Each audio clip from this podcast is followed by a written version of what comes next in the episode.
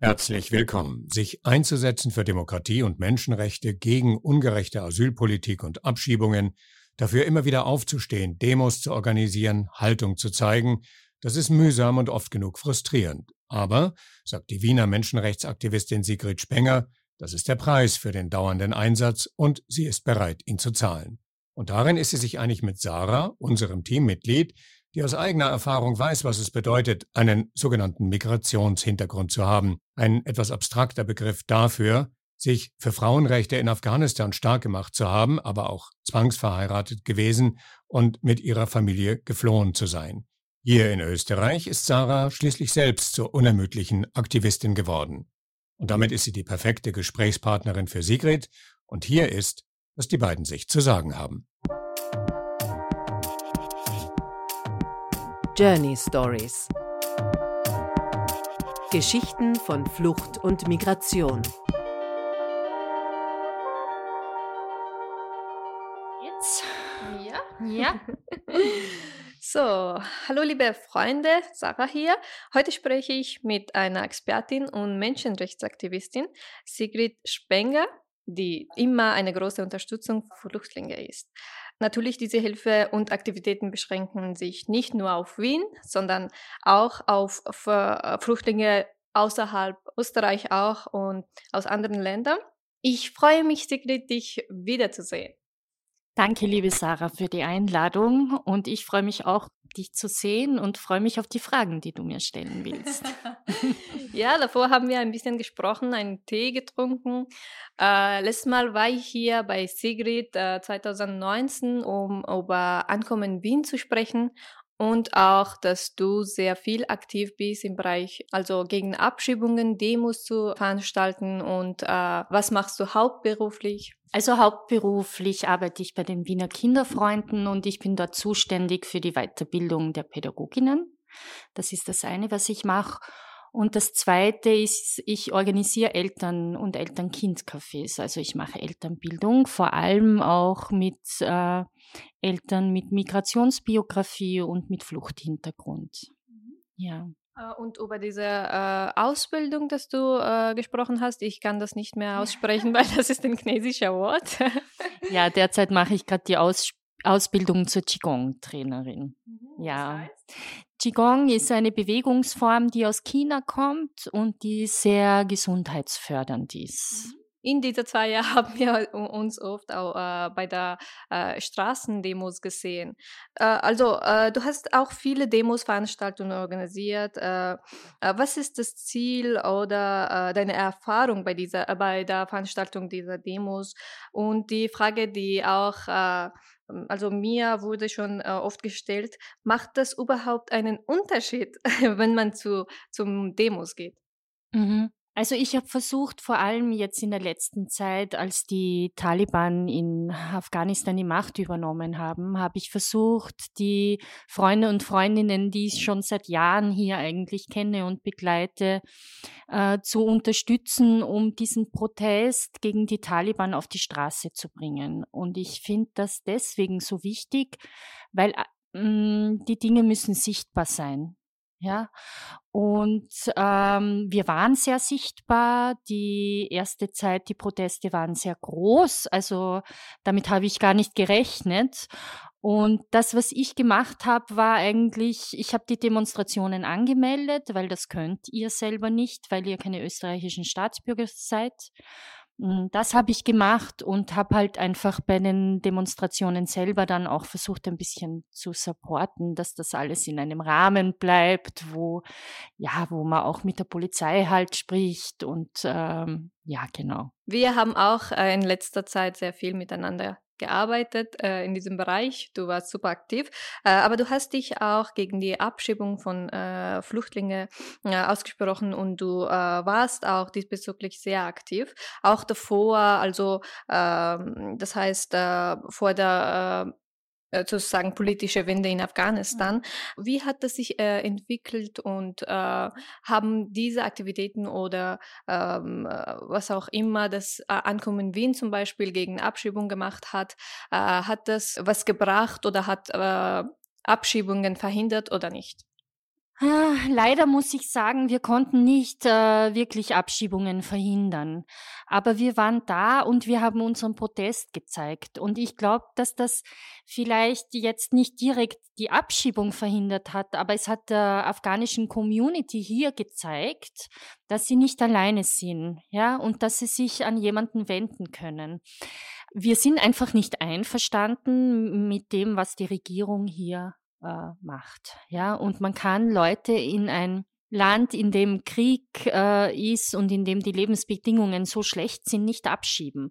Das haben wir für die, äh, für die Afghaninnen äh, organisiert, wir haben das aber auch für die Kurdinnen organisiert und für die Tschetscheninnen. Also wir sind mit allen solidarisch, ja, ähm, die gegen diese Abschiebungen kämpfen in Länder, wo die Leute nicht sicher sind, ja, und die, wo die Leute verfolgt werden politisch, ja. Das ist ja zum Beispiel in der Türkei auch so. Die Kurdinnen werden in der Türkei verfolgt, ja. Und habt ihr politische äh, Unterstützung gehabt oder äh, war das so einzelne Organisationen, die mit euch gearbeitet ha äh, haben und auch unterstützt haben? Ja, wir sind sehr gut vernetzt und wir haben natürlich schon, kann ich sagen, alle großen NGOs auch immer wieder an unserer Seite gehabt, sowie die Asylkoordination zum Beispiel, Asyl in Not, die Diakonie hat uns unterstützt, SOS Balkanroute hat uns unterstützt, also schon sehr breit, NGO-mäßig, aber auch Einzelpersonen aus, dem, aus den Parteien haben uns immer wieder auch unterstützt. Ja, also es waren zum Beispiel auch immer wieder die Grünen auf unserer Seite, Einzelpersonen der Grünen, ja. Was dann natürlich besonders bitter ist, wenn so eine Partei in der Regierung ist äh, und dort äh, die Abschiebungen mit äh, ich will jetzt sagen, nicht unterstützt, aber sie toleriert. Ja, das ist dann natürlich besonders bitter. Und du hast äh, SOS äh, Balkanrote erwähnt. Äh, du arbeitest eh, ähm, also bei SOS Balkanrote. Ähm, und als letztes hat SOS Balkanrote äh, Prix Courage 2021 äh, Award auch gewonnen. Herzlichen Glückwunsch. Dankeschön. Ja, danke. ja, und äh, also SOS äh, Balkanrote hat Flüchtlinge in Bosnien letztens geholfen.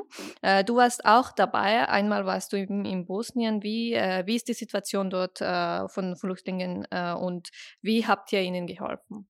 Ja, also ich war das letzte Mal jetzt im September in Bosnien und äh, ja, ich war davor, zwei Jahre davor auch schon mal und das Traurige war, es hat sich nichts verändert. Ja. Also wir arbeiten dort mit lokalen Helferinnen zusammen. Das ist auch das, was, äh, glaube ich, SOS Balkanroute so besonders macht. Äh, wir haben vor Ort Helferinnen, die wir direkt unterstützen mit den Geldspenden, die wir hier versuchen aufzutreiben. Und ja, besonders traurig dieses Jahr war, dass sehr viele afghanische Familien dort gestrandet sind, die unter freiem Himmel auf einem Feld äh, leben, auch jetzt noch. Und es ist bitterkalt und ähm, sie versuchen einfach von dort noch über die kroatische Grenze in die EU zu äh, kommen. Das heißt, ähm, es gibt schon die Möglichkeit, dass man sie auch unterbringt in äh, Lagern, sage ich jetzt einmal, und ich verwende diesen Begriff bewusst, weil es ist nichts anderes. Und diese Lager sind absolut nicht für Familien äh, geeignet, mit, vor allem mit, für Familien mit kleinen Kindern. Und die Familien wollen dort auch nicht hin, weil sie von dort, diese Lager sind sehr abgelegen in den Bergen und sie kommen von dort nicht weg. Ja, sie kommen von dort nicht weg und nicht, äh, können nicht versuchen, ins Game zu gehen, so nennt man diesen, diesen Weg über die Grenze.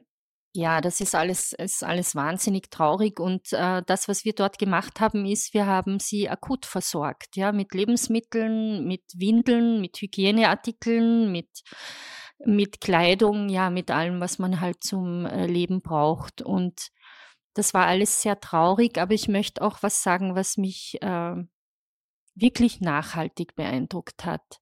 Ich habe noch nie in meinem Leben Menschen gesehen, die so resilient sind, die so einen unglaublichen Lebenswillen haben und wie ich, ich möchte nur eine Szene erzählen. Wir, also die haben dort nichts, ja, nichts. Alles spielt sich im Dreck ab, mehr oder weniger.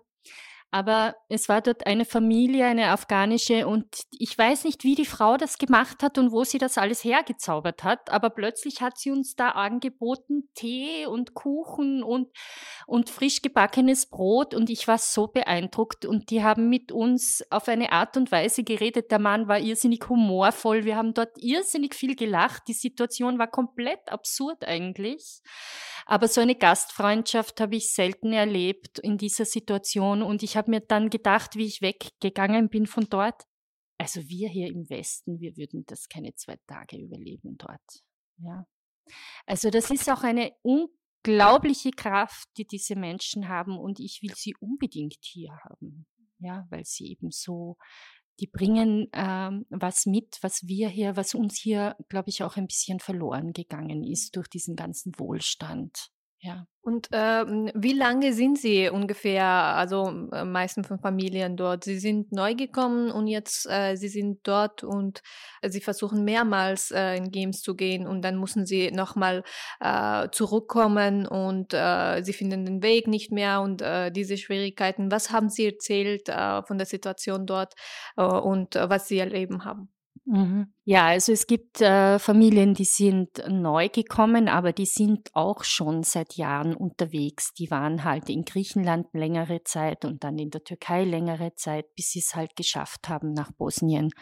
Also die meisten sind äh, zumindest mehrere Monate, wenn nicht sogar Jahre unterwegs bereits, ja, mit ihren Kindern. Viele Kinder sind auf der Flucht auf die Welt gekommen. Wir haben sehr viele Neugeborene auch gesehen, auch schwangere Frauen. Ja, sie versuchen alle äh, mehrmals die Grenze zu passieren. Es gelingt ihnen sehr, sehr schwer. Ja, vor allem mit den Kindern ist es sehr beschwerlich, durch den Wald zu gehen. Im Winter ist das gar nicht möglich. Also im Winter müssen sie auch dann pausieren. Da geht nichts mehr. Und sie werden von der kroatischen Polizei äh, zurückgepusht. Das bedeutet, äh, sie werden nicht über die Grenze gelassen und sie werden auch geschlagen. Und zwar nicht nur die Männer, sondern auch die Frauen und auch die Kinder. Das haben sie uns erzählt und sie haben uns diese Wunden auch gezeigt. Äh, es war dann jetzt vor ein paar Wochen ein ARD-Team dort, die ähm, gefilmt haben und da sieht man auch ganz genau, äh, wie die kroatische Polizei diese Menschen schlägt. Ja. Trotzdem muss man auch sagen, im Sommer ist es auch einigen gelungen, ähm, über die Grenze zu kommen. Gar nicht zu wenigen. Das ist, ähm, muss man auch sagen. Ja, also es schaffen, die Leute schaffen es immer wieder und ich glaube, das ist die Motivation für die anderen, es auch immer wieder zu versuchen. Ja, aber wir haben Leute getroffen, die haben es bis zu 30 Mal versucht. Ja, und immer wieder zurück. Und was die leider die Grenzpolizisten auch machen, äh, sie nehmen ihnen alles weg. Also vom Handy angefangen, teilweise die Kleidung, die Schuhe, die Rucksäcke. Ja, also sie nehmen ihnen alles weg, äh, weil sie denken, äh, ja, dann haben sie nichts mehr und dann können sie nicht wieder ins Game gehen. Und das ist auch was, was wir dort mit den Helferinnen machen. Also wenn sie zurückkommen und alles verloren haben, schauen wir, dass sie wieder alles bekommen, was sie brauchen zum Leben. Aber es ist ein Teufelskreislauf und es ist eigentlich, eigentlich ein Wahnsinn, ja. Manchmal fragen die Leute, wenn die äh, Situation ist so schwer, äh, wenn äh, die Leute 30 Mal versuchen und trotzdem können es nicht schaffen und vor allem, wenn, äh, wenn sie so schlecht behandelt wurden, sie wurden geschlagen und äh, alles, ähm, also Handys, äh, Dokumente, alles werden verschwinden oder die Polizisten werden das wegnehmen. Und dann fragen sie immer, wieso gehen sie da nicht zurück? also wahrscheinlich ist das Leben äh, in Herkunftsland äh, hundertmal besser als äh, dieses Leben hier ein Jahr in so, äh, so einer Situation zu bleiben und auch äh, also von Zukunft nicht zu, äh, zu verstehen. Also ich kann es äh, gut verstehen, äh, weil wie die Lage in unserem ähm, Heimatland ist, äh, ähm, es ist klar, dass, dass manche wollen in dieser Fluchtsweg äh, sterben, aber nicht zurückgehen. Aber was denkst du, Sigrid, was hast du dort äh, erlebt? Äh, wo kommt diese Hoffnung, dass sie nochmal versuchen und akzeptieren diese Situation? Ja, natürlich. Also wir haben nicht gefragt, weil wir wissen, die Situation in Afghanistan ist ja, ist sehr, sehr schlecht, ja. Und jetzt kam, kommt ja noch diese Hungersnot dazu und also es ist Katastrophe. Aber die Leute haben uns erzählt, also die meisten, die wir getroffen haben, die hatten einfach auch Probleme dort, ja, äh, politische Probleme. Die haben gearbeitet mit äh, NGOs, äh, mit europäischen, mit amerikanischen Firmen, äh, mit amerikanischem Militär. Ähm, viele sind auch Aktivistinnen äh, und Aktivisten gewesen. Ja, die haben, die, die können nicht zurück und sie haben in Wirklichkeit, also sie haben uns oft gesagt, wir haben, was haben wir noch zu verlieren? Ja, wir, es kann nur besser werden. Und selbst hier ist es besser, hier auf diesem Feld im Nichts, weil es ist kein Krieg hier und hier, ja, die lokale Bevölkerung ist jetzt nicht begeistert von uns, aber wir haben, wir haben nichts zu befürchten in dem Sinn jetzt hier. Und das ist für die Leute in Österreich äh, schwer vorzustellen, das glaube ich schon, ja. Und man muss schon sehr, sehr empathisch sein und, und ein bisschen was über Afghanistan auch wissen, um sich da äh, einzufühlen, ja. Aber ich kann diese Leute absolut verstehen. Ja, und ich, ich, ich verstehe, warum sie nicht zurückgehen wollen. Und es kommt auch noch dazu, dass die, die aus dem Westen zurückkommen, äh, ja nicht willkommen sind. Ja, das ist das eine. Und das andere ist auch, man vermutet dann auch oft, dass sie äh, Geld mithaben. Das heißt, sie sind in, in mehrfacher Hinsicht gefährdet, wenn sie zurückkommen oder abgeschoben werden. Ja. Und sie haben dort alles aufgegeben, weil sie haben das Geld gebraucht, um überhaupt so weit zu kommen. Das heißt, es gibt dort nichts mehr, ja, wohin sie zurückgehen können. Ähm, das stimmt. Und hier dann, ähm, also manche und auch äh, manche Politiker sagen auch, dass die äh, Afghaninnen haben Probleme mit Integration. Wenn man sowas erlebt, wie kann man so schnell äh, integrieren? Das, das kann ich nicht vorstellen, wieso Menschen so denken. Sie vergessen einfach, äh, sie schließen einfach die Ohren und Augen und reden nur. und das tut mir echt leid. Ja, dazu möchte ich echt sehr gerne was sagen, weil ich ähm, seit sechs Jahren eigentlich mit geflüchteten Menschen aus Afghanistan arbeite und äh, sie unterstütze in ihrem Ankommen, wenn sie hier, äh, hier, hier sind. Und ich, also meine Erfahrungen sind sowas von gut und sowas von, also auch beeindruckend, wie schnell viele die Sprache gelernt haben, äh, wie schnell sie sich integriert haben, ja, auch in unsere Familien gewachsen sind. Mm, also sehr, sehr beeindruckende Menschen für das, was sie oft an Bildung mitbringen. Ja, viele bringen sehr wenig mit, äh, manche auch sehr viel, ja, ist ganz unterschiedlich. Anerkannt werden diese Bildungsabschlüsse, die sie in Afghanistan gemacht haben, ja leider auch nicht hier. Ja, das ist ein großes Problem. Das heißt, die fangen ganz von vorne wieder an äh, und trotzdem mit so einer Energie und so einem Willen. Also ich habe ich hab wunderschöne Beispiele, die ich erzählen könnte, stundenlang von Menschen, die wirklich sehr, sehr gut hier angekommen äh, sind. Und wenn sie dann den Status hier mal haben, dass sie sicher hier bleiben können, dann wirklich losstarten können, ja. Also solange die Politik der hässlichen Bilder in unserem Land äh, regiert, Solange kämpfen wir gegen diese Politik vor faire Asylverfahren und die Aufnahme von Menschen in Not. Äh, das äh, sage ich nicht, das hat Sigrid, also diesen Text in den Caption äh, von deiner Facebook-Seite geschrieben, wo ihr den Preis in der Kategorie Hilfe vor Ort gewinnen habt. Also ich werde nach deiner Meinung fragen, was denkst du, dass sich so schnell wie möglich ändern soll? Also das Allerwichtigste ist, glaube ich, jetzt, dass wir diese äh, Menschen, die gestrandet sind in Bosnien, aber auch in Griechenland und auch jetzt aktuell an der polnischen Grenze, dass wir diese Menschen bitte aufnehmen jetzt. Es kommt der Winter, es ist kalt, ja. Wir müssen diese Menschen in Europa aufnehmen. Wir können sie verteilen über ganz Europa. Es sind nicht so viele, dass wir das nicht schaffen können. Und bitte, diese Menschen müssen faire Asylverfahren kriegen. Das ist das ist überhaupt, und da gibt's überhaupt nichts zu diskutieren darüber. Ja, wir haben die äh, Menschenrechtskonvention unterschrieben und wir müssen uns auch da ranhalten. Alles andere ist Rechtsbruch. Wir befinden uns permanent in einem Rechtsbruch und den werden wir, also die Organisationen wie SOS Balkanroute oder Ankommen in Wien, nicht mittragen. Asylverfahren dauert sehr, sehr lange.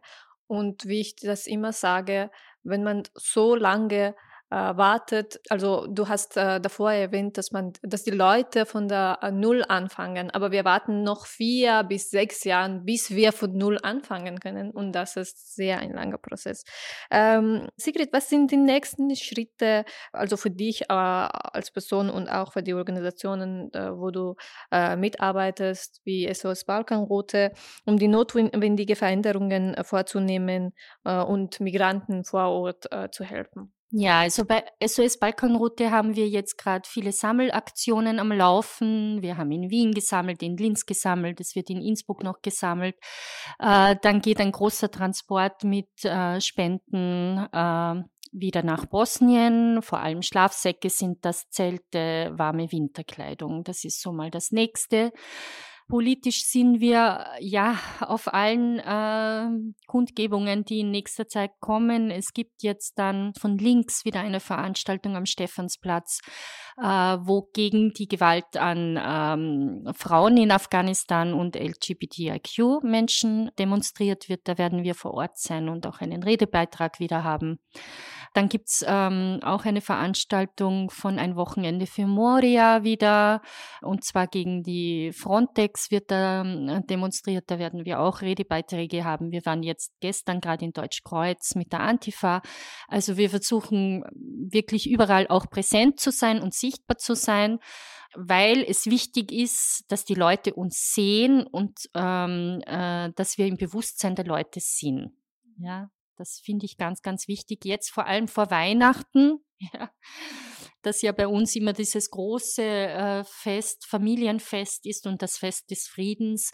Und da ist es auch wichtig, äh, die Leute aufmerksam darauf zu machen, dass äh, Menschen nicht weit von uns entfernt, zweieinhalb Autostunden, an der Grenze im Freien sitzen und nichts zum Essen haben in der Hoffnung auf eine positive Änderung. Wir können auch miteinander noch länger äh, reden, weil wir haben so viele Punkte, dass wir eben fast gleich denken.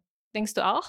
Absolut, liebe Sarah, und ich danke dir, dass du, dass du auch so aktiv bist und, und, und das auch so unterstützt. Und vor allem finde ich, das wollte ich zuerst schon sagen, ich finde, weil du gefragt hast, was bringen, dass die Leute immer fragen, was bringt das auf die Straße zu gehen. Zwei Sachen äh, habe ich mir mitgenommen aus diesen Protesten, die wir jetzt äh, wochenlang hatten. Das eine war, ich glaube, es war ein Ventil für euch auch, für die Community hier, die viele Verwandte, Bekannte, Freundinnen noch hat in Afghanistan, um einfach auch diese Wut und diese Trauer auf die Straße tragen zu können. Ich glaube, dass das äh, eine sehr wichtige Psyche psychohygienische Funktion auch hatte, die, diese Proteste. Und das Zweite ist, und das habe ich jetzt vergessen, ja, ich, ich mir schon wieder ein, ein, ein, eingefallen, äh, das, was mir auch so aufgefallen ist, dass viele Frauen jetzt plötzlich das Mikrofon in die Hand genommen haben und gesagt haben, so, und ich habe auch was zu sagen. Und das ist das Schönste überhaupt für mich. Und da bin ich wirklich stolz drauf und freue mich, dass das gelungen ist. Ja, also I couldn't agree more. Beide Punkte sind wirklich wichtig und äh, ich finde auch, dass, äh, also beim ersten Punkt äh, bleibe ich noch, es ist wirklich so, weil äh, zum Beispiel ich hatte keine Hoffnung, aber wenn ich dich gesehen habe, wenn wir auf der Demos äh, gegangen sind, äh, dann äh, und ich habe geschrien, ich habe alles rausgenommen und äh, wir haben dann auch die Ergebnisse gehabt. Wir waren im Parlament und auch äh, wir haben das festgestellt, für die afghanische Community haben wir auch fest gesagt, dass es keine Anerkennung von Taliban gibt, äh, von der österreichischen Regierung. Das war wirklich eine großartige Arbeit und das kann auch natürlich nicht ohne euch sein. Und ähm, ja, du bist großartig, Sigrid. Ich sage das immer so. Aber du bist das. Danke dir vielmals für die Unterstützung und auch für heute heute fürs Gespräch. Danke dir. Danke dir, liebe Sarah, und wir kämpfen weiter. Wir kämpfen weiter. Journey Stories. Geschichten von Flucht und Migration.